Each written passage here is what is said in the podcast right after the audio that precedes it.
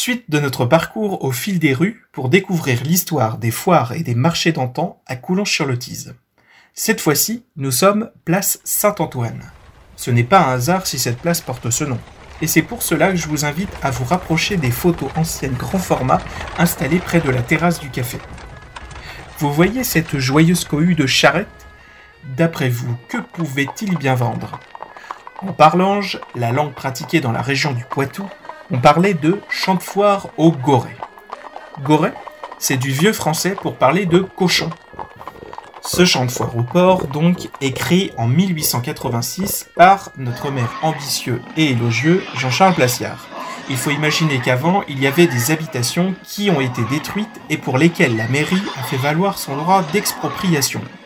C'est pas très diplomate, mais c'est bon pour les affaires et ça existe encore parfois pour certains projets publics aujourd'hui. Et d'ailleurs, cela permet de faire de belles demeures. Regardez en face de vous cette maison du début du XXe siècle avec son style rappelant celle du bord de mer. La villa André est aujourd'hui habitée et elle abrite même un gîte dans le jardin et un atelier où l'on fabrique des coquets d'amas.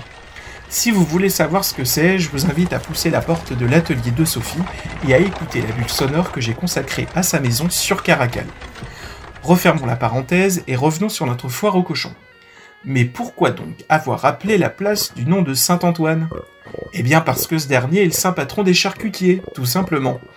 Parler de charcuterie Ça m'a donné faim, pas vous?